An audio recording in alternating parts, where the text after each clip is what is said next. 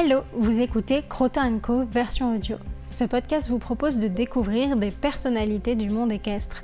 Grâce à des échanges autour de leur parcours, de leur métier ou de leur engagement, vous pourrez développer vos connaissances sur le cheval et tout ce qui l'entoure.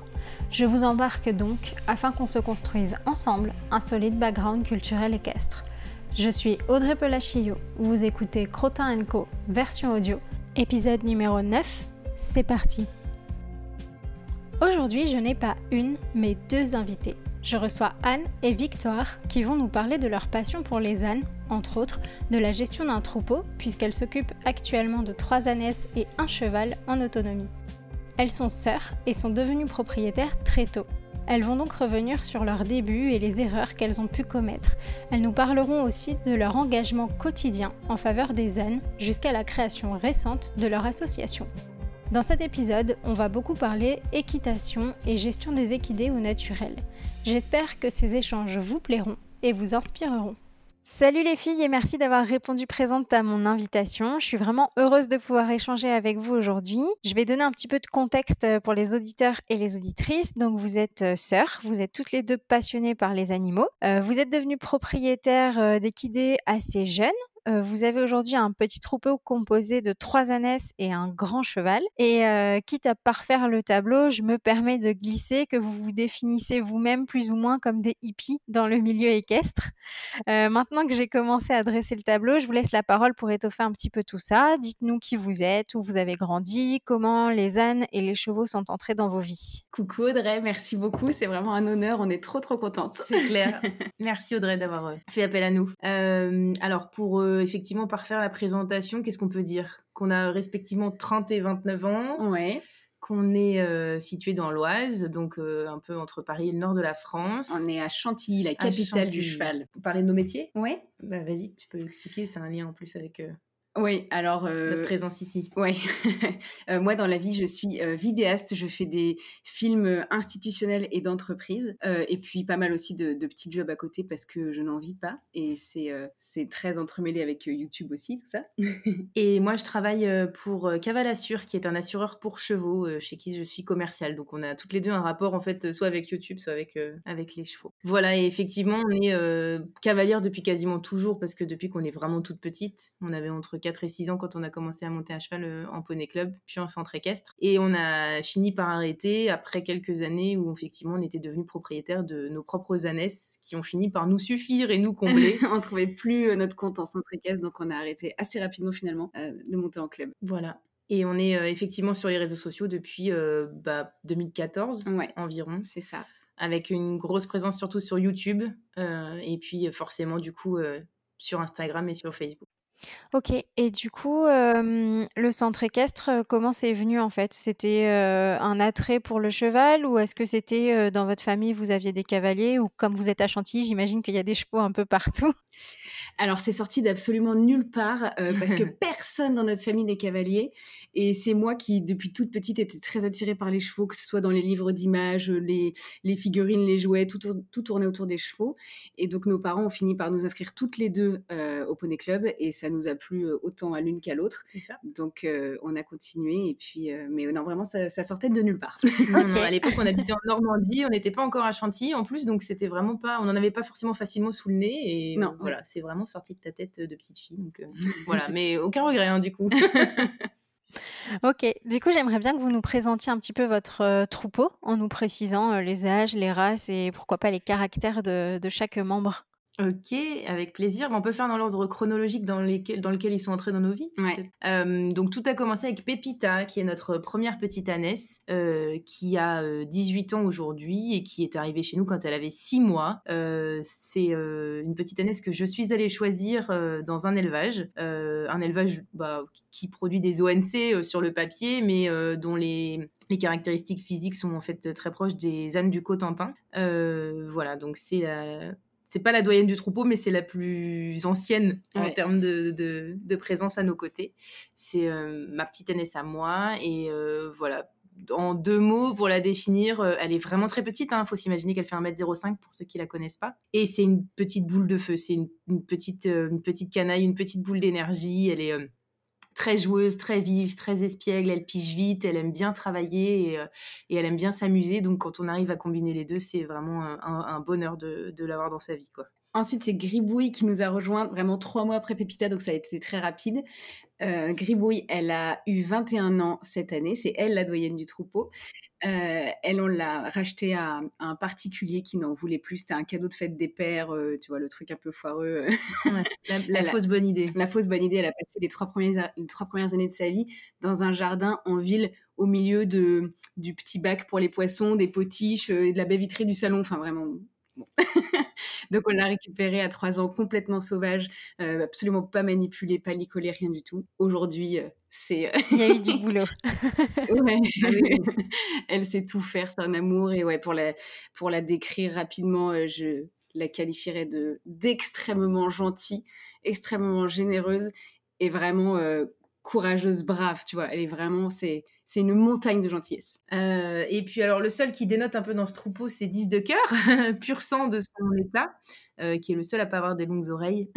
euh, donc c'est un petit cheval de course réformé que j'ai eu la chance de récupérer à ses trois ans en fait quand il a été écarté du, circuit des, hippodromes.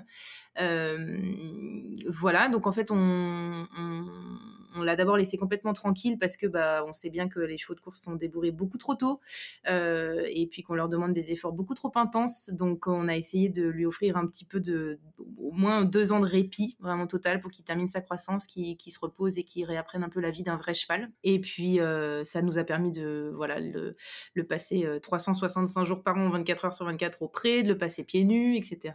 Et de sans céréales, enfin voilà, plein de petites évolutions comme ça qui nous, qui nous tiennent à cœur. Et puis, bah, depuis quelques mois maintenant, j'ai vraiment commencé le travail plus sérieusement parce que l'objectif, c'est tout simplement d'en faire un cheval d'extérieur, un cheval de balade, un cheval de rando. On n'a jamais, jamais eu de de comment dire d'objectifs de... compétition avec lui je pense qu'on n'en aura jamais ou en tout cas pas dans des disciplines euh, de, de, de, saut d'obstacle ou de dressage ou de concours complet ou des choses comme ça on pourrait peut-être vous voir en trek euh, éventuellement, ouais, on a ce genre de choses. Voilà, c'est ça. Et puis, euh, plus on est proche de la nature, plus, plus, plus vous avez des chances de nous voir, en fait. Exactement.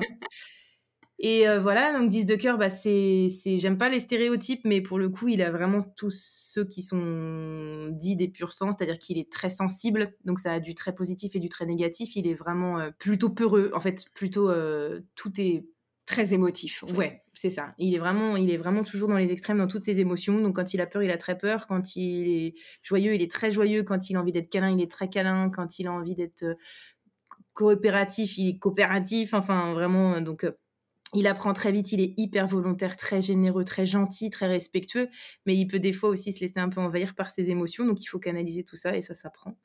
Donc euh, voilà, et donc je sais plus si je l'ai dit, mais du coup aujourd'hui il a 8 ans et, euh, et il est euh, magnifique. Voilà, il faut imaginer un grand, un grand pur sang, vraiment qui casse les standards de la race. ben voilà, tout, tout, tout parfait. et la petite dernière arrivée, euh, c'est euh, Good, qui est une ânesse euh, de 4 ans, qui est arrivée il y a 3 ans, donc j'ai eu tout bébé. Pour le coup, c'est vraiment l'ânesse de mes rêves.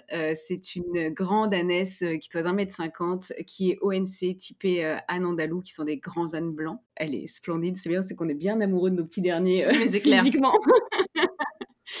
Et Good, elle est extrêmement expressive. C'est un livre ouvert. Elle est explosive, elle est joueuse, elle est enthousiaste pour tout et elle est extrêmement câline et proche de l'homme. C'est vraiment un bonheur. Voilà pour notre petit troupeau. Ok. Euh, je me demandais si vous trouvez qu'il y a des différences marquées au niveau des caractères en fonction des différentes races, même si euh, vous m'avez dit que c'était pour la plupart des ONC, mais quand même un peu typé. donc, est-ce que vous avez noté ce, genre de choses-là ou pas forcément? Non, alors il y a des, elles sont très différentes les trois ânesses les unes des autres, mais je pense pas que ça tienne de la race du tout. Je pense vraiment que c'est une affaire d'individu. C'est ça. Puis il n'y a pas de différence fondamentale. Euh, enfin, en tout cas, les différences s'expliquent par euh, des, des, différences d'éducation, des différences de tempérament, des différences de travail, etc. Mais pas par, des, pas par de la génétique, entre guillemets. Après, ouais, les races d'ânes ont été sélectionnées pas mal pour le la sorte de travail qu'ils faisaient, euh, soit le débardage, soit juste porter les, les pots de lait euh, pour aller jusqu'au marché, bon, bah, ça nécessite pas des très grands ânes, donc les ânes dormants sont petits, alors que les grandeurs du Berry qui, mmh. qui allaient les, les péniches sont des grands ânes costauds. Enfin, ça a été surtout sélectionné pour le travail, mais en, termes de caractère, vraiment, non. Ça dépend, je pense, juste vraiment des individus. Par contre, il y en a une, grosse, c'est entre les ânes et les chevaux. Hein. Et là, entre les parler, parler pendant des heures. Pas les races, mais les espèces, oui. Mais euh, ouais, entre les races, euh, c'est globalement les ânes qui ont un comportement euh, assez similaire oui. entre eux. Et est-ce que vous pourriez un petit peu nous détailler la relation que vous entretenez avec chaque membre du troupeau, l'une et l'autre? Bah, C'est marrant parce que c'est la même avec. En fait, à la première fournée Gribouille Pépita, et la deuxième, euh, Didou Good. Oui, c'est vrai. Et, et Gribouille et Pépita, c'est euh, c'est vraiment c'est le, le prolongement de nous-mêmes. C'est euh, c'est notre vie, c'est nos, nos amis, nos mères, nos filles, euh, nos confidentes. Nos, enfin, c'est... On se connaît par cœur. On se connaît par cœur. Oui, puis vous avez grandi ensemble en plus. Exactement. On était toutes les quatre très jeunes quand on s'est rencontrés et qu'on est devenues euh, chargées les unes des autres. Et on a fait plein d'erreurs, mais on a grandi ensemble. Et maintenant, vraiment, on se connaît par cœur. On fonctionne comme deux, deux, deux vieux couples. Ouais, ouais c'est ça. on est des vieilles copines. Et euh, c'est vraiment... Euh, ça, c'est chouette parce que tout se fait dans la confiance, dans le calme, dans la tranquillité. Et on est vraiment... on se laisse guider par elle autant qu'elle se laisse guider par nous, en fait. Donc, c'est très, très reposant, moi, je trouve. Ouais, on se connaît vraiment par cœur et c'est vraiment très chouette. Et les deux autres, c'est un peu. Euh, bah déjà, on les découvre, on les connaît moins bien, on adore ce qu'on découvre. clair. et puis, euh, enfin, moi, je, ce que je dis souvent, c'est que Gribouille, c'est la naisse de ma vie. Mais Good, c'est la naisse de mes rêves. C'est-à-dire autant physiquement que euh, même dans, son comportement, elle est incroyable de d'espièglerie et de, jeu et de câlin et de enfin Good c'est vraiment l'incarnation si j'avais tu vois du, du cocher une checklist et choisir moi-même à la carte mon âne ça aurait donné Good Et moi, pas du tout pour le coup, parce que bah, à la base, je ne voulais pas faire l'acquisition d'un cheval, ou du moins pas tout de suite. Euh, si j'avais dû euh, passer le, cap, euh, ça aurait certainement pas été un pur sang, ça aurait été certainement pas un cheval si jeune, ça aurait certainement pas été un cheval si grand, enfin, ça aurait été certainement pas un cheval de cette couleur-là. Enfin, vraiment, il y avait. Lui, il cochait aucune des cases, à l'inverse. Mais pour le coup, une fois qu'il était là, évidemment, je suis tombée folle amoureuse de lui. Et évidemment, je le trouve que c'est le plus beau, le plus grand, le plus gentil. Et bah, de la même manière, en fait, c'est effectivement euh, tout un, nouveau monde qui s'ouvre à moi parce que j'ai jamais été chargée de l'éducation d'un cheval. Donc, techniquement, on n'apprend pas à le faire en plus dans un cursus de cavalier classique. Et, euh, du coup, bah, je le découvre, on se découvre. Et, c'est vrai que tout est très intense avec lui, mais, mais dans le bon comme dans le mauvais. Et on fait tous les deux en sorte que le mauvais s'efface très vite pour laisser place à ce qu'il y a de meilleur. Et, on avance comme ça, donc c'est cool ma relation avec lui, c'est ça, c'est vraiment, euh, c'est de la surprise encore, c'est de la découverte pour le moment, mais toujours beaucoup d'amour, ça de toute façon, avec les quatre. Hein. Euh, du coup, vous l'avez mentionné, mais vous êtes euh, devenu propriétaire très jeune, en plus propriétaire, enfin chez vous. comment est-ce que ça s'est fait et qu'est-ce que ça vous a apporté? Qu'est-ce que ça est-ce que ça a été compliqué pour vous de gérer ça du fait de votre jeune âge? Et quels conseils donneriez-vous au mini-vous d'il y a 15 ans? Ah. Ça, c'est une question lourde. Euh, de base, c'est pas notre idée en fait. Donc nous, comme on, a commencé à le dire effectivement tout à l'heure, on était des petites cavalières de poney club puis centre équestre euh, classique en fait. Enfin voilà. Et puis c'est plutôt le projet et l'idée un peu folle de notre papa que d'acquérir un âne. Il s'était toujours promis parce qu'il adorait cet animal-là que si un jour il avait une situation euh, personnelle et professionnelle qui le permettait, il, achèterait un âne. Donc quand on a eu une belle maison, un grand terrain et un peu de temps devant nous, et ben papa est allé, donc on est allé ensemble chercher Pépita. Et bah, nous, forcément, avec des équidés au fond du jardin, les petites cavalières de centre équestre, elles se sont dit bah, on va quand même essayer d'en faire quelque chose, on va voir si on peut monter dessus et galoper, sauter, tout ça. Et puis, bah, c'est là qu'on commençait les emmerdes. Hein. Mais dans l'idée, en fait, c'est vraiment quelque chose qui nous est tombé dessus et qu'on a pris en charge, en fait, du coup. C'est un compromis entre nos envies de petites cavalières qui, forcément, on rêvait d'être propriétaire, mais d'un cheval. Voilà. Et, et, le rêve de notre papa d'avoir un âne. Et c'était un, un peu compromis entre les deux euh, au départ. C'est ça. Et du coup, bah, on s'est mise naturellement à s'en occuper, en fait, parce que nous, on savait ce qu'il fallait comme matériel, on savait à peu près ce qu'il fallait comme soins, on savait à peu près euh, ce qu'il était possible de faire ou pas. Donc, euh, bon, encore une fois, on en parlera, mais fait beaucoup d'erreurs. Et voilà, ça s'est fait, ça s'est fait naturellement comme ça, quoi. Si toi, tu veux poursuivre aussi pour dire que effectivement, c'est pas les mini-nous, elles prendraient cher aujourd'hui. tu serais engueulée. En fait, ça, a eu euh, le bon côté bah, de nous responsabiliser très tôt. Euh, on est, c'est, pas parce qu'on était jeunes qu'on s'en occupait pas. Et le matin, avant de prendre le bus pour aller au collège, et eh bah, on allait euh, nourrir Gribouille et Pépita. Enfin, oui. c'est, très responsabilisant et ça, c'est cool. en revanche, alors sur le coup, ça nous a pas paru difficile à gérer. en revanche, rétroactivement, c'est vraiment difficile effectivement de regarder de loin toutes les erreurs qu'on a faites. C'est ça. Vraiment.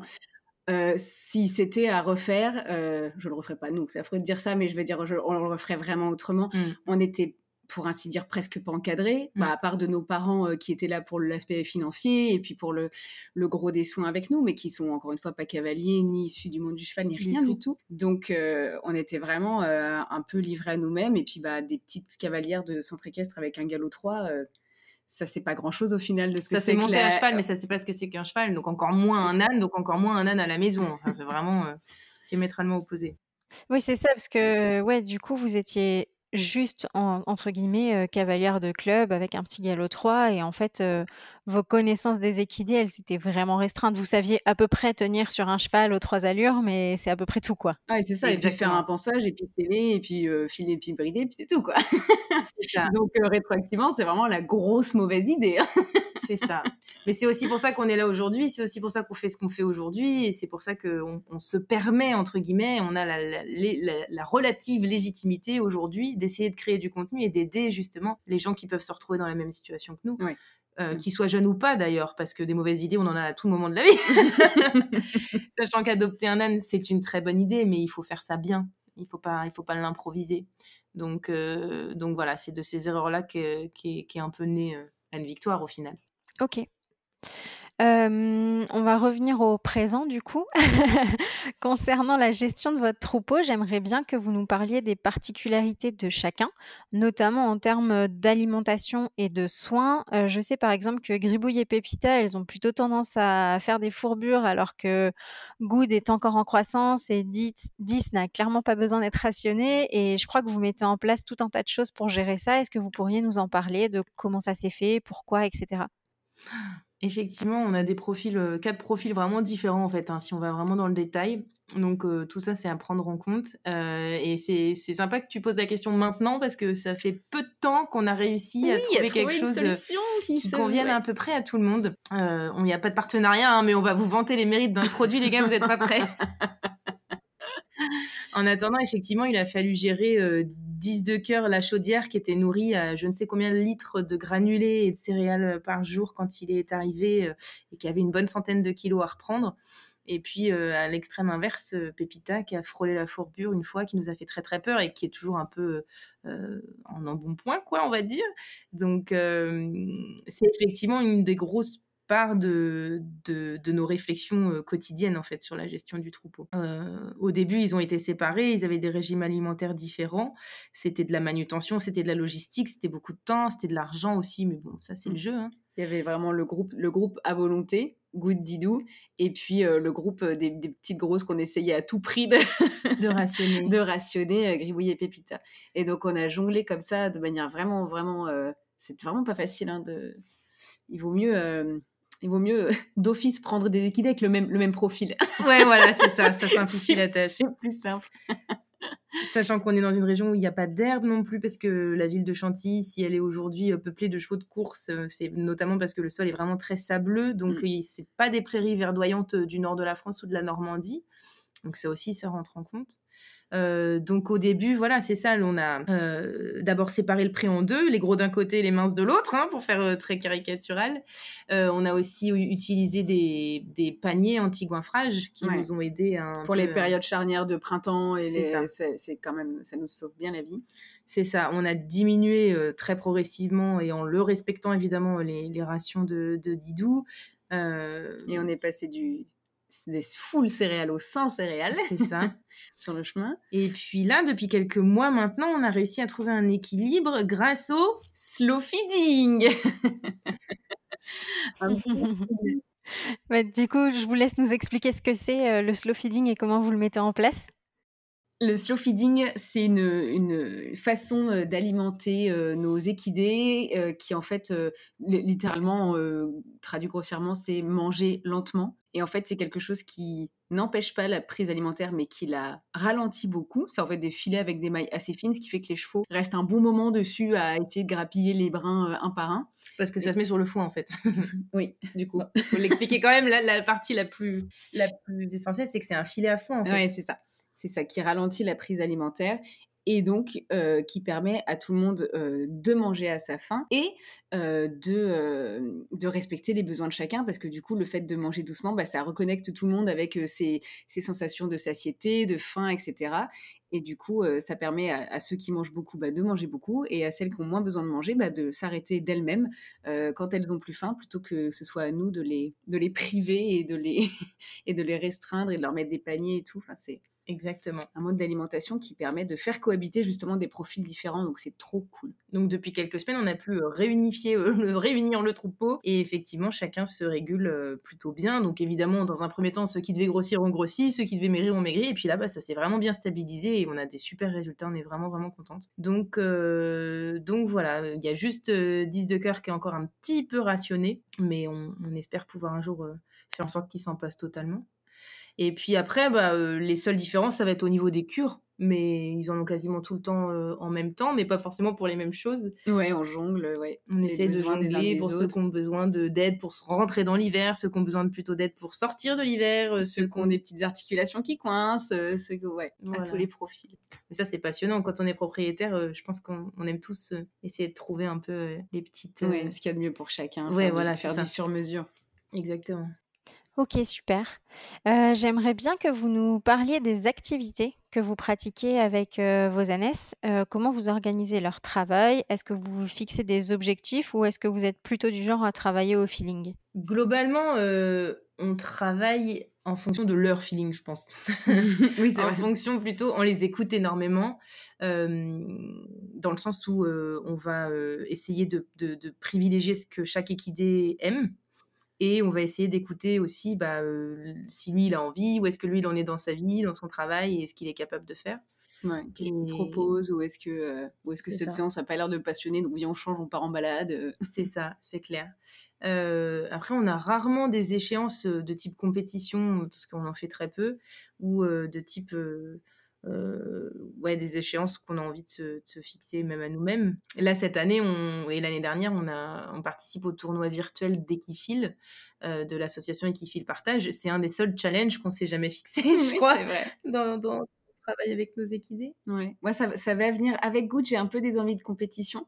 Donc, sûrement que le travail va peut-être être un petit peu plus euh, orienté. orienté, rigoureux et régulier. Mais c'est vrai que pour le coup, avec les trois autres, non, c'est vraiment du feeling et c'est selon l'envie du moment. Et, et, ouais, non, on est, on est vraiment des, des cavalières de full loisir pour le coup.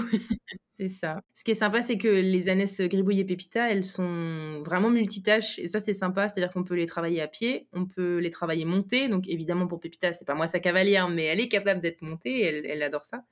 Et elles sont également euh, attelées. Donc, en fait, euh, les, les, possibilités sont infinies. Elles savent faire un peu de dressage aussi, un peu de tour de cirque, etc. Donc tout ça, c'est vraiment autant de directions possibles. À chaque fois qu'on a envie de, passer du temps avec elles, on a, on a plein plein de possibilités. polyvalente. Good, dû à son jeune âge, elle est en cours d'éducation, donc ça veut aussi dire que tu vois plein de choses, mais qu'en même temps, tu es limité dans plein de choses. Oui, on y va tout doucement. Et puis 10 de cœur, il est évidemment débourré, mais il apprend l'équitation que nous on pratique. Donc c'est une sorte de redébourrage en fait, ouais. de rembourrage. ok, bah justement on a pas mal parlé des ânesses. Est-ce que tu pourrais nous parler un petit peu plus précisément de 10 euh, Qu'est-ce que, comment ça se passe avec lui justement ce redébourrage, cet apprentissage de peut-être de, de ralentir un peu et de profiter de la vie, euh, de profiter du paysage en balade, etc. Comment ça fonctionne? C'est exactement ça. avec 10, ce qui est difficile, c'est que, bah, tout simplement, déjà d'un point de vue purement logistique, ça demande du temps et j'en ai pas toujours. donc, je travaille hein, du lundi au vendredi, donc voilà, c'est pas toujours évident de trouver le courage et le temps d'aller régulièrement le travailler. Mais bah là, cette année, ce qui nous aide vraiment à progresser, c'est effectivement notre participation avec Kiffer le partage, parce que du coup, on a mensuellement un exercice à, à, remplir, exactement. monter, parce que le travail à pied, on en a fait pas mal depuis le premier confinement, ça aura au moins permis ça. et là, on a commencé plus sérieusement le travail monté. Et bah, c'est un cheval qui est vraiment, il comprend vite, et ça, c'est un bonheur. Il a envie de bien faire. Mais dès qu'il euh, comprend qu'il fait mal et que c'est pas ce que je veux ou que lui-même fait quelque chose qui ne lui convient pas, tout de suite il en a marre, il veut tout envoyer péter. Il monte très vite en il, pression. Il monte très vite en pression, il redescend tout aussi vite, il n'a pas une once de méchanceté, il n'est pas du tout euh, agressif, il n'est pas du tout euh, incontrôlable, mais il s'énerve il s'énerve et il faut trouver une solution vite parce que sinon il va s'énerver fort. Euh, donc c'est juste ça que moi j'apprends euh, petit à petit à gérer en essayant de ne pas avoir trop peur, en essayant de ne pas renforcer euh, des choses négatives, en essayant de, de tout faire en restant positif, en n'oubliant pas de respirer, en essayant de pas se crisper. Enfin, c'est, on en revient à des, des vrais basiques, hein, mais c'est vraiment ça. Après, euh, l'idée, c'est surtout de le désensibiliser au plus de choses possibles, parce que c'est vraiment ça pour le moment qui nous freine, c'est qu'il sursaute tout le temps, il fait des petits écarts, il, il, renacle, il renifle, il est impressionné par une poubelle, une valise, un oiseau ou un courant d'air. Enfin, voilà. Donc, euh, donc l'idée, c'est surtout ça, et puis lui apprendre à juste être en avant et dans le calme, quoi pour euh, ne citer personne. C'est vraiment, euh, voilà. Et puis me faire confiance à moi. Et, et voilà, moi, ce que j'attends de lui, c'est vraiment pas grand chose. Et j'aimerais bien qu'il le comprenne, ça. C'est que je, vais, je veux plus jamais qu'il soit dans le stress comme il l'a été forcément en étant cheval de course. Et je veux juste qu'on passe des bons moments, lui et moi, euh, effectivement dans la nature, exactement comme tu dis, juste à regarder le paysage. Et ça, ce sera ma, ma plus belle victoire. Mm. Bon, ben, je te le souhaite. C'est gentil.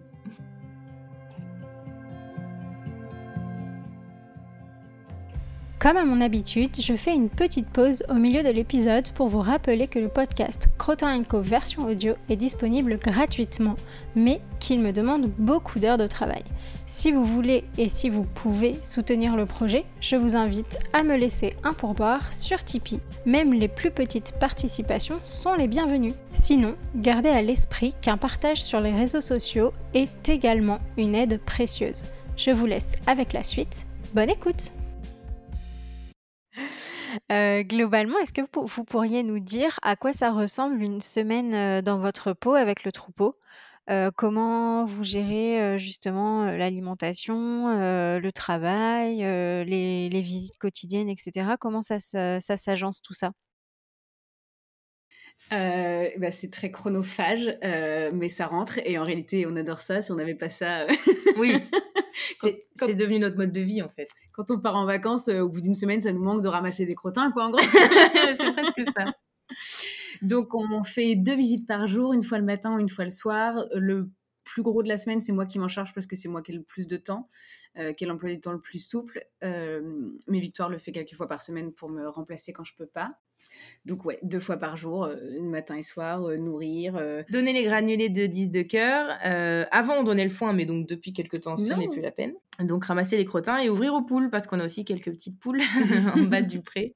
Donc voilà, c'est les trois étapes quotidiennes, enfin même deux fois par jour, tous les jours.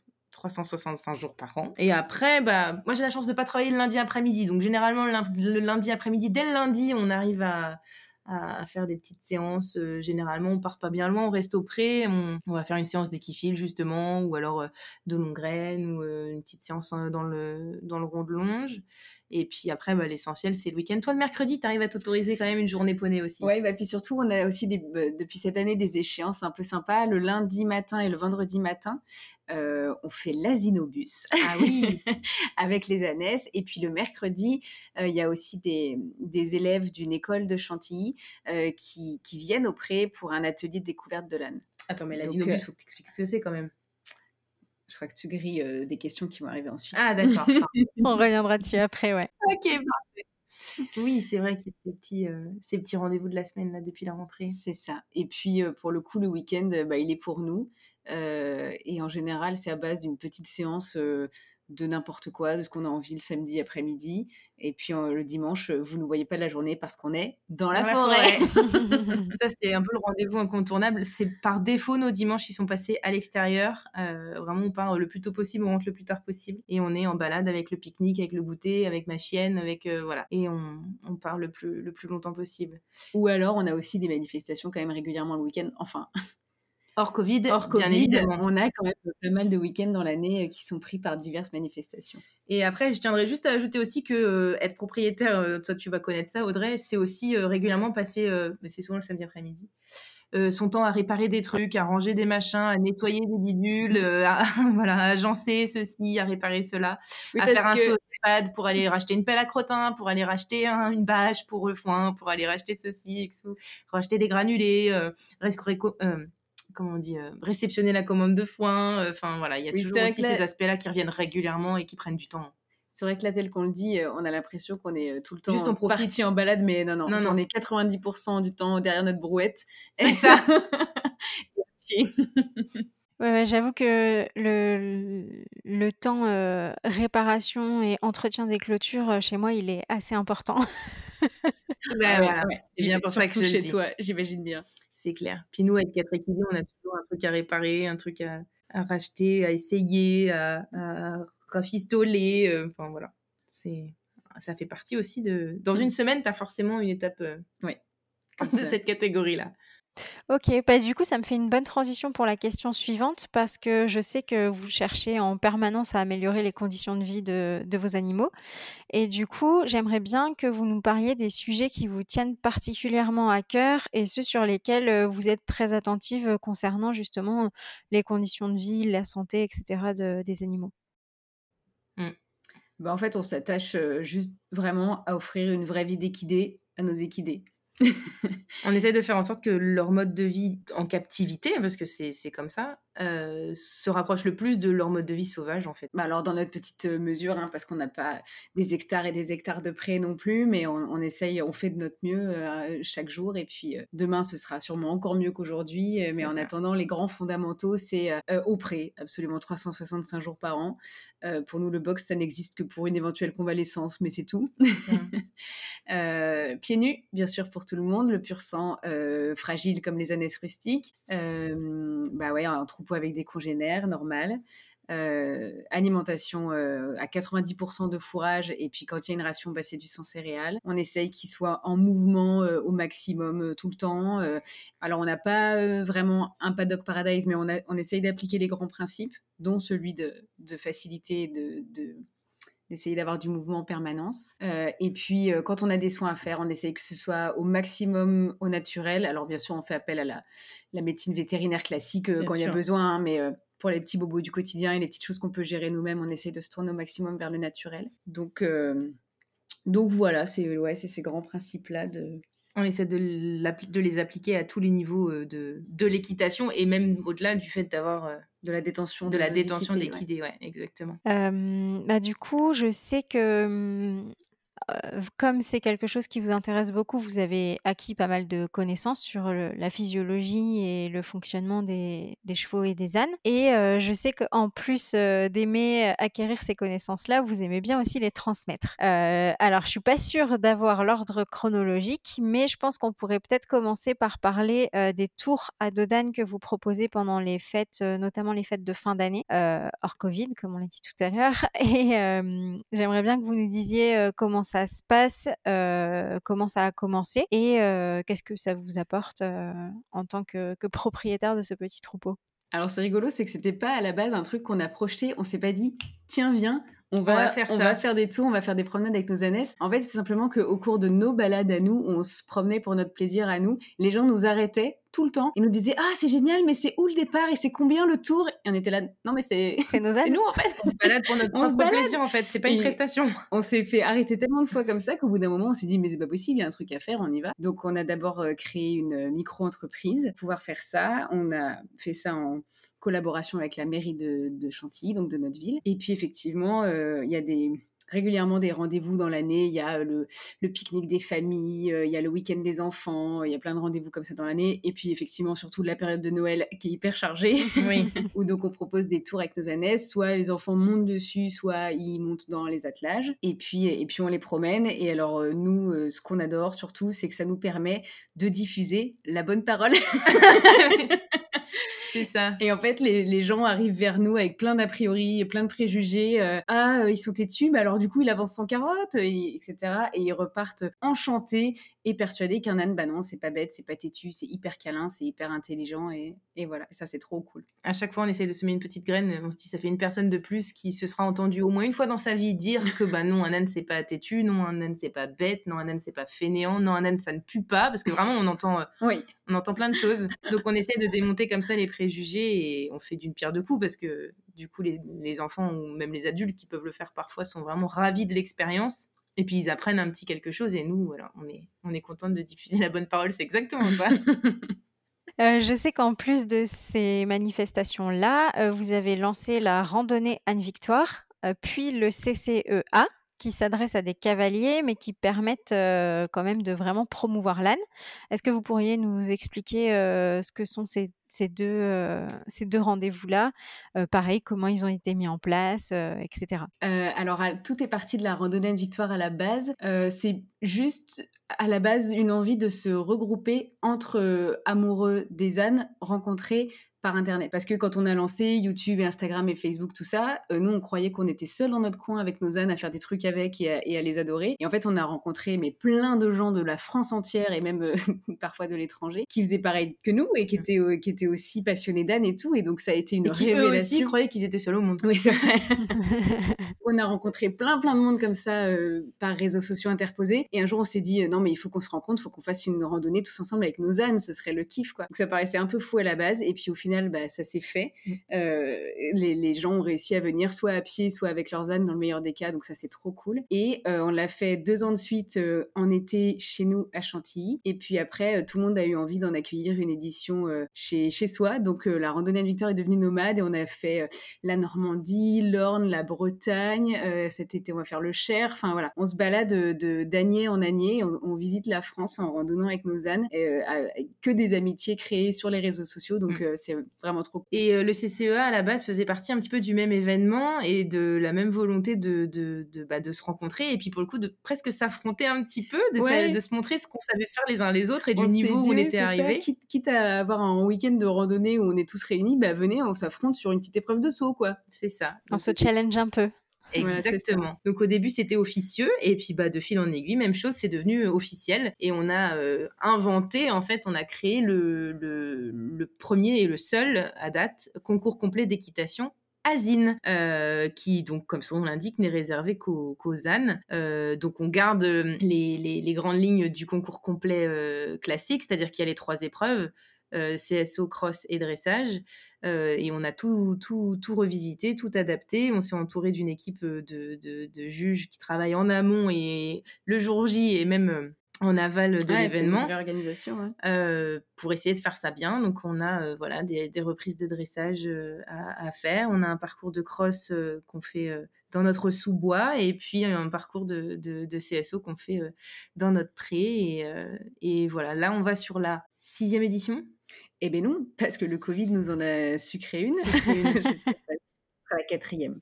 Quatrième. Oui. Mais, euh, Six randonnées à victoire et quatre. Voilà. Et pour le coup, euh, bah, ça aussi, ça grossit gentiment d'année en année. On est très fiers, on est toujours très contente de l'organiser. On est euh, vraiment, on y participe nous-mêmes et à chaque fois, c'est un vrai petit challenge. Et en fait, on est contente de, de, de, de se, de se challenger, comme tu disais, entre nous. C'est évidemment toujours dans la bonne humeur et le respect euh, des humains et, et des, des animaux. Mais, euh, mais voilà, c'est un chouette événement. Et l'année dernière, il a été supprimé. On, a- on était vraiment dépités. Là, on espère qu'on va pouvoir le maintenir pour cette année. Rien n'est encore joué, c'est vraiment encore euh, sur la sellette, mais euh, voilà, c'est un chouette rendez-vous à chaque fois. En fait, c'est rigolo, c'est juste que au fur et à mesure, on crée nos propres événements parce qu'il y y a tellement pas de, tu sais, Ouais. le, le- le- la loi de l'offre et de la demande. Ouais. bah, il y a Ça. pas, donc on crée nous-mêmes. comme on n'est jamais mieux servi que par soi-même, on n'a pas le droit de participer à tel événement, et ben on va faire le nôtre et ce sera que pour les ânes. Voilà.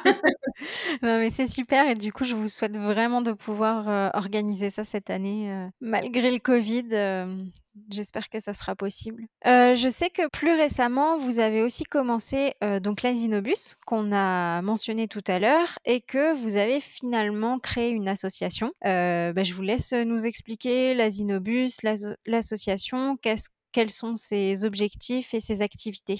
Euh, alors l'Asinobus, euh, c'est très chouette. C'est la mairie qui nous a commandé ça cette année et c'est en fait tout simplement un service de transport scolaire en attelage avec les ânes. C'est euh, trop cool, hein C'est des élèves de maternelle d'une école de Chantilly qui n'ont pas de cantine dans leur école. Donc deux fois par semaine, le lundi et le vendredi, je les emmène en attelage jusqu'à la cantine d'une école voisine qui est à quelques centaines de mètres. En, soi, c'est vraiment pas très loin, mais c'est juste histoire de, rendre ça fun, de, de, rendre ça ludique et de. Oui, de, faire en sorte que ça passe plus vite et d'avoir un sujet de, discussion quoi, sur, le, sur le trajet. L'idée, c'est pas de transporter les enfants pour ne pas qu'ils marchent, c'est qu'ils marchent, mais qu'ils soient euh, entraînés voilà, par un âne et à tour de rôle, ils montent dans l'attelage. Mais euh, ça change tellement tout pour eux en fait que qu'un âne les emmène à la cantine que c'est un vrai événement quoi. Il y a des parents qui n'inscrivent jamais leurs enfants à la cantine, qui les inscrivent le lundi ou le vendredi exprès juste pour pour les Pour que ce soit Gribouille ou Pépita qui l'emmènent. ils ont leur petite préférence. Ah aujourd'hui c'est Gribouille, bon bah vendredi ce sera Pépita. Enfin, c'est trop mignon. Ouais, et puis j'imagine que du coup, ça devient vraiment l'événement, le rendez-vous pour les enfants. Ils doivent être super contents de les voir à chaque fois. Exactement. C'est ça, c'est ça. Puis comme les Années, elles aiment aussi beaucoup le contact avec les enfants, bah, c'est ça réjouit tout le monde des deux côtés. Et l'association, bah, elle est arrivée un peu comme une évidence en fait au bout d'un moment pour permettre euh, d'un point de vue purement pratique de simplifier ce genre d'organisation d'événements ou de mise en place d'ateliers ou de ou d'asinobus par exemple mais aussi parce que voilà, c'est, il fallait au bout d'un moment qu'Anne Victoire se, s'officialise un peu, se professionnalise un peu. Et puis, bah, on n'est clairement pas une entreprise pour le moment, mais du coup, la forme associative était vraiment idéale, sachant que nous, ce qu'on ce qu'on promeut en premier lieu, c'est les ânes au sens large, dont on essaye un peu de, de redorer le blason, parce que voilà, cette image qui a toujours été un peu malmenée, nous, elle commence à, à nous fatiguer et on a vraiment envie de, de, diffuser de plus en plus euh, les, des, good vibes et des, vraies informations sur, euh, sur les ânes. Donc c'est ça que va permettre l'association. C'est notre axe principal en fait. c'est vraiment, la valorisation. La, la, valorisation de l'âne à travers notamment euh, bah, du, de la création de contenu et de l'information en fait. Parce qu'il y a vraiment un gros gros manque d'informations sur, sur ce sujet. Ouais, autant le cheval est archi documenté, autant l'âne vraiment c'est un désert scientifique. Exactement. Et même dans les ouvrages, il y a très peu de choses. Et le peu de choses qu'il y a, il y a, il y a, vraiment des choses qui sont très, très vieillottes dans leur point de vue, dans leur analyse, etc. Donc voilà, il y a besoin de renouveau de ce côté-là. Et tant sur le fond que sur la forme. Donc c'est ça la première mission qu'on dont, on, dont s'est dotée l'association. Tu veux parler de la deuxième? Euh, ouais, puis il y avait d'autres trucs qui nous tenaient à cœur. Euh, le, deuxième axe, c'est bah, du coup la médiation animale, parce que ça, pour le coup, ça, bah, ça regroupe l'Asinobus. Euh, on, fait aussi de temps en temps des interventions en maison de retraite, où on emmène les ânesses dans des EHPAD, donc on, voulait aussi pouvoir, pouvoir intégrer ça à, à l'association. Donc il y a aussi une branche équithérapie, médiation animale. Et puis le dernier axe, et ça c'est un peu dans tout ce qui nous anime aussi, on en a peut-être pas encore parlé jusqu'à présent, mais c'est tout ce qui est écologie et protection de l'environnement et de la nature, et etc. Donc tout ce qu'on fait est animé un peu en arrière-plan par cette volonté-là aussi, qui est vraiment qui, est très très importante dans nos vies personnelles et donc dans notre qu'on applique voilà, dans notre vie associative aussi du coup. Voilà, et ça, ça va se traduire par des choses très très concrètes. par exemple, à chaque fois qu'on sort en balade, on ramasse un déchet. C'est un défi qui a été lancé par une, une, Instagrammeuse qui est devenue, qui est devenue une bonne copine, la cavalière éco-responsable, qui a lancé ce challenge-là de ramasser un déchet par sortie, tout simplement dans la nature. Et puis, bah, nous-mêmes, on organise dès qu'on le peut des grandes sorties ramassage de déchets. Quand on détecte une zone dans la nature qui est vraiment pourrie par euh, des gens qui ont déversé leurs ordures. On se débrouille pour euh, donner ce lieu de rendez-vous et puis euh, à plusieurs bras essayer de, déblayer tout ça. Et puis bah, ça rejoint aussi ce qu'on disait tout à l'heure dans le sens où même au quotidien, dans les tout petits gestes, on essaie d'être les plus respectueux, d'avoir le moins d'impact possible sur sur l'environnement. Donc, on va essayer d'avoir que des produits qui sont comment écologiques, biodégradables ou naturels. si c'est pas les trois d'un coup, on a une consommation très raisonnée en termes de matériel. Et le peu qu'on achète, on l'achète absolument d'occasion. exactement, ce sera de l'occasion, ce sera du synthétique plutôt que du cuir, ce sera du, du, durable plutôt que du jetable, ce sera du réutilisable. voilà, c'est toutes ces actions-là. Et, puis, à travers l'association, c'est surtout la sensibilisation du coup des jeunes publics à la protection de l'écologie et puis des actions très concrètes de ramassage de déchets qui sont toujours un succès en plus. Donc ça, bah c'est vraiment encourageant. Les c'est l'argument qu'il faut aux gens pour sortir ramasser des déchets. Quoi. ça rend tellement tout plus facile que voilà, on aurait tort de s'en priver. Ouais, c'est ramasser un déchet, rencontrer un âne, quoi. Ouais, exactement. c'est le deal. Donc voilà, Anne Victoire, c'est ça. Euh, elle a officiellement vu le jour euh, au 1er janvier là, 2021. Et, euh, et voilà, bah, c'est une année, hein, on n'arrête pas de le dire, mais c'est une année un peu spéciale. Mais mais voilà, on a plein de beaux projets. Là, il y, a vraiment plein de choses qui devraient arriver et on ne peut pas tout dire. Mais, euh, Oui, parce que du coup, cette association-là nous permet d'agrandir encore plus euh, le champ des possibles. Oui. Et on a plein de choses qui arrivent qui n'étaient qui étaient pas faisables avec nos petites personnes ou avec, euh, avec une micro-entreprise. C'est ça l'association nous, nous, ouvre de nouvelles portes et on a trop hâte. Super. Bah, je mettrai dans la description de l'épisode le lien pour que les auditeurs et les auditrices intéressés puissent adhérer à l'association éventuellement. C'est super gentil. Merci. Bah écoutez, maintenant j'aimerais bien que vous nous racontiez chacune euh, votre meilleur ou l'un des meilleurs souvenirs que vous avez, euh, soit avec les ânesses, euh, soit avec les chevaux. Qu'est-ce que ça vous évoque quand je vous dis ça? C'est toujours la question hyper difficile, ça, parce que. Je crois que pour les Pépita, on a le même un peu. Bah, mais ouais. Honnêtement, les randonnées de victoire et les CCEA, c'est des souvenirs excellentissimes. C'est euh, des euh, un espèce de comment dire ça? C'est galvanisant, c'est on passe des trop bons moments, c'est vraiment grisant. Beaucoup d'émotions, c'est extrêmement grisant. Donc euh, vraiment, randonnée Victor CCEA, c'est des méga bons souvenirs à tous les coups, à tous les coups. Mais ouais, je crois qu'on en a un en commun qui est vraiment un petit rêve. Ça a été un petit nuage et c'était notre participation à la fête de l'âne de Aumarais, qui est une des plus grosses et belles fêtes de l'âne en France. Et on a été il y a 4 mmh ans, les invités d'honneur, entre guillemets, les mascottes avec Gribouille et Pépita. Et euh, à cette occasion, on s'est produite pour la première fois en spectacle avec nos ânesses. Et tu sais, ce genre de moment hors du temps où la connexion est totale. Et, euh, et où, euh, enfin, vraiment là, on a, on a servi notre propos parce que je pense que la centaine de personnes qui étaient autour de la carrière a été surconvaincue que les ânes, ça pouvait tout faire. Et puis en même temps, nous, nous en, interne, c'était un, moment de, de connexion juste fantastique. Elles ont joué le jeu, je sais pas si elles ont compris l'enjeu ou quoi. Ça.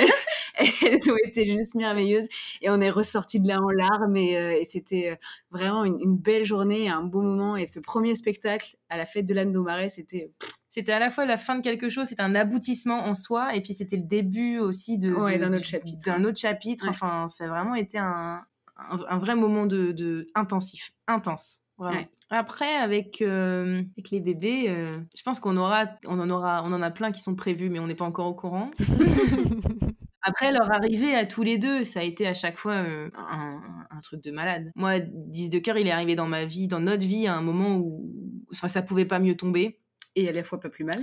Et à la fois pas plus mal. On avait été propriétaire d'un premier cheval, euh, Callaghan, qui était aussi un, un, petit sauvetage. Lui, pour le coup, il était vieux, entre guillemets, il avait 21 ans et il avait été euh, un trotteur, il avait été cheval de chasse à court. Et puis, euh, bah, comme euh, beaucoup de chevaux de chasse à court, malheureusement, une fois que ça court plus assez vite, et bah, on les met au couteau. Hein. Et bah, pour empêcher ça, on l'avait récupéré. Donc, ça a été notre premier, notre premier cheval. Et, et lui, pour le coup, il a été. Je suis toujours très émue quand j'en parle.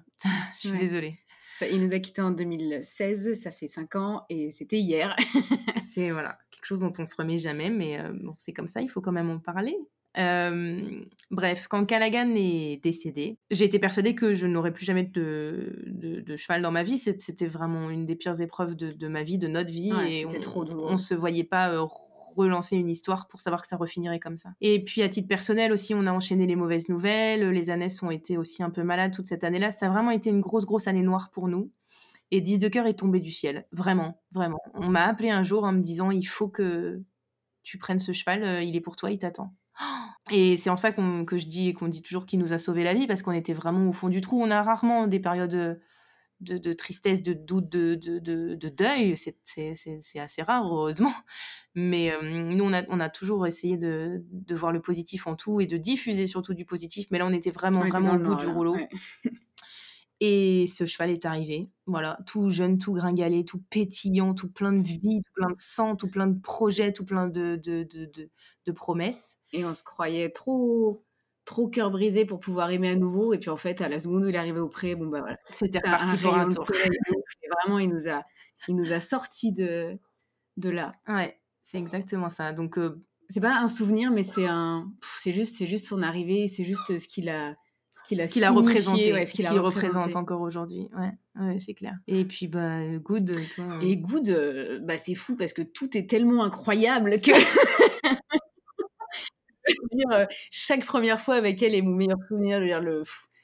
Elle est juste, elle est juste tellement fantastique et on, se, comprend si vite. Et pour le coup, ouais, comme elle est toute jeune et qu'on démarre l'éducation, on n'a encore rien fait de foufou, mais le, la moindre chose, je sais pas, le, premier euh, coucher euh, plus ou moins sur demande, c'était une grande émotion. Euh, les premières sorties en extérieur qui étaient impeccables, c'était aussi des grandes émotions. Enfin, toutes nos premières fois, et puis il y en a beaucoup quand on est jeune et qu'on démarre une équitation, une, une éducation, pardon. Euh, bah, c'est des, des, bons souvenirs. Donc euh... après, tu en auras sûrement cet été aussi des bons souvenirs à raconter quand tu vas commencer à la monter, je pense. Oui, c'est vrai. ah oui, j'ai un bon, oui, j'ai certainement un bon souvenir à venir, étant donné qu'effectivement le, va prendre 5 ans. Euh, d'ailleurs, c'est aussi, on en parlait tout à l'heure, un des fondamentaux de respect de, de l'équité, c'est qu'on on, préfère un, débourrage euh, bah, quand c'est l'heure, en fait, pas trop, pas précoce. Donc, euh, Good sera débourré cet été. Donc, effectivement, c'est un, futur bon souvenir, je pense. Voilà, c'est ça. ok, bah, je te le souhaite en tout cas. mais mais connaissant un peu Good et suivant vos aventures, je pense que ça va bien se passer. à mon avis, ça va être une formalité, mais c'est comme ça que je conçois moi un débourrage. Si Mmh. Si ça saute partout, c'est que c'est pas un débourrage, c'est que ça va pas. c'est qu'il y a des étapes qui ont été un peu grillées avant, quoi. On arrive du coup vers la fin de cet épisode et c'est donc euh, pour vous le moment de répondre à mes trois dernières questions. La première, c'est est-ce que vous avez un livre à nous recommander? Facile. Mmh. On a une Bible, effectivement. Pour le coup, euh, pour le coup, on a découvert un bouquin euh, il y a quelques années maintenant. Je crois qu'on l'a offert à peu près à 15 personnes depuis qu'on le connaît. C'est vrai. Et il a changé la vie de ces 15 personnes comme il a changé la nôtre. Exactement. Euh, Pierre Enoff a écrit Le silence des chevaux, que tout le monde, tous les cavaliers devraient avoir lu avant de poser leurs fesses sur un cheval et il est d'utilité publique ce bouquin. Euh, Pierre Enoff qui aujourd'hui, euh, bon, il a, il a eu euh, toute sa vie qui n'avait absolument rien à voir avec les chevaux à la base, mais il a, il a, voilà, il faut lire le livre pour tout comprendre. Mais il a acquis suffisamment de connaissances pour publier ce bouquin sur le pied nu, surtout. c'est, voilà, c'est surtout cette, cet axe-là lui qui, l'intéresse. Il est aujourd'hui par heure, mais il est surtout du coup je sais pas, conférencier, enfin, formateur. formateur. Nous, on a eu le, le, le, le plaisir d'assister à, une de ces formations. Et, euh, voilà. Et ce, ce bouquin, c'est une Bible. C'est-à-dire qu'une fois qu'on l'a lu, on ne peut pas continuer à penser l'inverse. Et donc, c'est pour ça que ça peut faire peur, je pense, mais c'est aussi pour ça qu'il faut le lire. Et puis, en plus, du coup, il aborde plus largement euh, d'autres thèmes comme bah, euh, la détention en boxe, comme euh, le débourrage précoce, le débourrage précoce, les courses, la reproduction, la manipulation de la génétique par l'homme, etc. Donc, voilà, vraiment. Et là, en plus, on vient de voir qu'il a été réédité. Oui, il a été un petit peu mis à jour, il y a des petits ajouts, etc. Donc, c'est le moment. Euh, il coûte pas très cher, il se lit très vite, il est illustré et il est extrêmement clair, extrêmement bien documenté et euh, un petit peu piquant parfois. Oui, il faut pas s'arrêter. Pierre a quand même a quand même un personnage assez controversé et il a un ton euh, qui est assez caustique, mais euh, si on si on laisse couler, si on passe au travers, le, le, fond est extrêmement intéressant. Exactement. Donc le silence des chevaux de Pierre ça c'est sûr, et aussi globalement tous les livres d'Hélène Roche, vraiment aucune originalité tous les autres invités. les autres invités tout l'ont dit, mais vraiment les, les livres d'Hélène Roche, c'est toutes des, mines d'informations, des très intéressants et, euh, et, on les recommande aussi vivement. Mm. Super. Est-ce que vous pourriez citer une personnalité du monde équestre qui vous inspire, en plus de Pierre Enoff et Hélène Roche du coup? Eh ben alors, c'est là que ça va peut-être être compliqué parce que n'étant pas compétitrice nous-mêmes et ne suivant pas du tout l'actualité des compétitions, on n'a pas vraiment de, de cavalier euh, comme ça qui nous. Bah, même sans parler de compétition, ça peut être des personnalités euh, de l'éthologie aussi, je pense, ou de la, de, de oui, oui, c'est ça, de la littérature. ou du... Du coup, si toi, tu as une idée de personnalité équestre, euh, parce que moi, à part les, à part les susnommés Pierre Enoff et Hélène Roche. Bah ouais, non, ça va être des choses très, très classiques, je sais pas.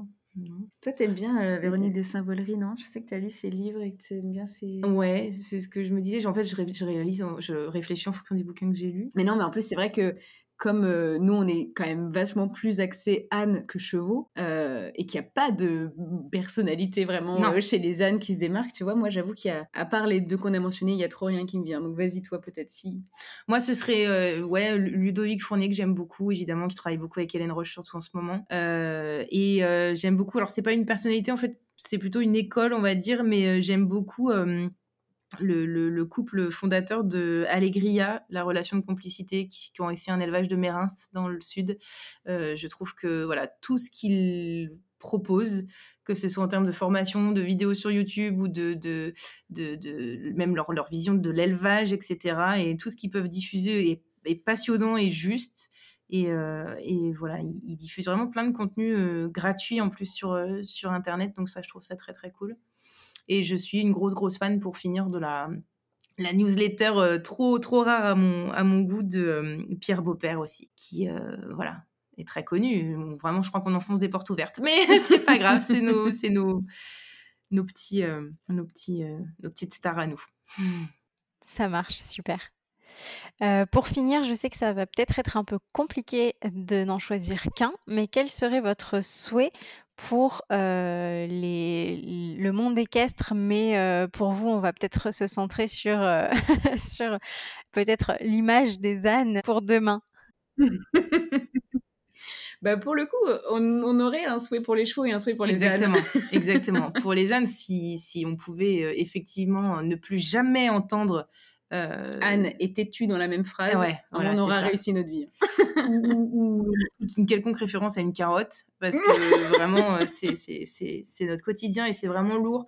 Si on pouvait essayer de d'enlever de la tête des gens euh, ces préjugés-là, on serait vraiment... Ouais, venir à bout des clichés sur les ânes. Et puis pour les chevaux, pour le, pour le coup, on leur souhaite une vraie vie de cheval. Ouais, c'est ça. Sortez-les de leur box, euh, déférez-les et descendez de cheval, travaillez un peu à pied. C'est ça. je pense qu'il y a besoin d'une une refonte totale euh, de du milieu équestre et euh, ouais et juste juste une vie de cheval pour les chevaux. C'est ça. Juste ça. Que les gens comprennent que que ils font pas, enfin, le cheval c'est pas un loisir, le cheval c'est pas c'est pas un métier, le cheval, c'est pas un sport. Un sport. Le cheval, c'est un animal, juste. C'est un être vivant. C'est un être vivant. Donc euh, voilà, si les gens pouvaient se souvenir de ça, ce serait, euh, ce serait notre, on pourrait, on pourrait mourir tranquille. voilà, on va essayer de faire court. Je crois qu'on n'a pas trop mal réussi. Ça traduit bien nos, nos souhaits. Non, ça va, c'est super. Ça me paraît être un très joli mot pour finir euh, cet entretien et puis qui qui aussi reflète assez bien votre état d'esprit, je pense. Donc, euh, c'est pas mal pour finir. bah, tant mieux. Bon, bah écoutez, merci beaucoup. Bah, merci à toi. Et du coup, je vais mettre euh, dans la description de, de l'épisode, je mettrai euh, des liens vers euh, vos réseaux sociaux pour qu'on vous trouve. vous êtes présente donc sur YouTube, Facebook et Instagram principalement. Et je mettrai tout ça si jamais des, des, gens qui écoutent ce podcast ne vous connaissent pas encore pour aller vous découvrir et, et voir en vidéo effectivement ce que vous faites avec vos années parce que c'est vraiment chouette de pouvoir accéder à ça en fait. C'est super gentil. Merci, Audrey.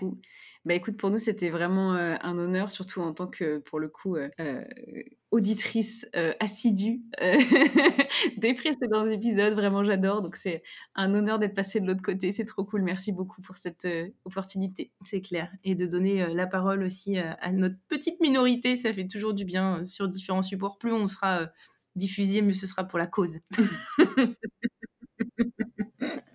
bah, c'était un vrai plaisir pour moi aussi.